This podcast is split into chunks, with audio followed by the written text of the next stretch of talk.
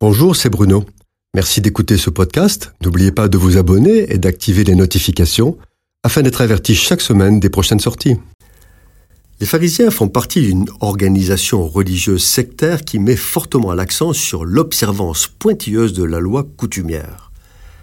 Les docteurs de la loi et les scribes qui la constituent majoritairement sont en opposition ouverte avec une autre secte judaïque, les Sadducéens, qui sont plutôt des notables issus de la bourgeoisie, disposés à composer avec l'envahisseur romain.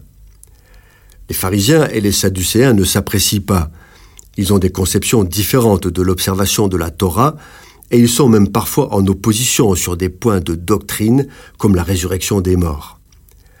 Il y a donc d'un côté ces organisations religieuses qui détiennent le pouvoir moral et spirituel en Israël, d'un autre côté, il y a le pouvoir militaire qui appartient aux Romains, puis il y a le peuple soumis aux religieux et haïssant les Romains.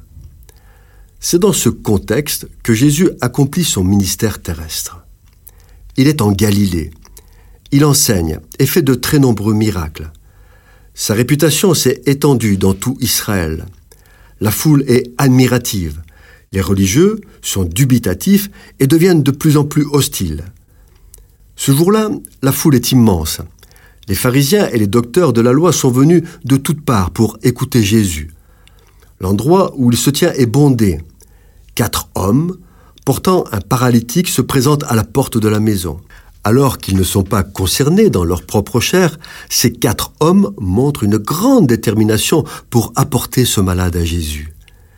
Il devait certainement y avoir une histoire d'amitié très forte entre eux, mais nous ne savons rien d'autre sur ces hommes. L'Évangile est focalisé sur Jésus. La gloire est à lui seul et non aux hommes, aussi remarquable soit-il. Comme ces quatre hommes veulent absolument présenter le paralytique à Jésus et qu'ils ne peuvent entrer dans la maison, ils en font le tour, se hissent avec leur précieux fardeau sur le toit en terrasse et de là descendent dans le lieu où est Jésus. Il leur faut de la détermination et du courage pour arriver à leur fin. Aussi l'Évangile fait-il hautement éloge de leur foi et plus que cela de leur acte de foi qui est conforme à ce qu'ils croient. Si la foi est importante aux yeux du Seigneur, l'acte de foi l'est plus encore. L'apôtre Jacques dit que la foi sans les œuvres est morte, la foi sans les actes est inutile. La majorité des gens qui nous entourent sont des paralytiques spirituels. La Bible va encore plus loin puisqu'elle les qualifie de morts. Ce sont des morts vivants paralysés par tout ce qui fait leur vie et les encombre.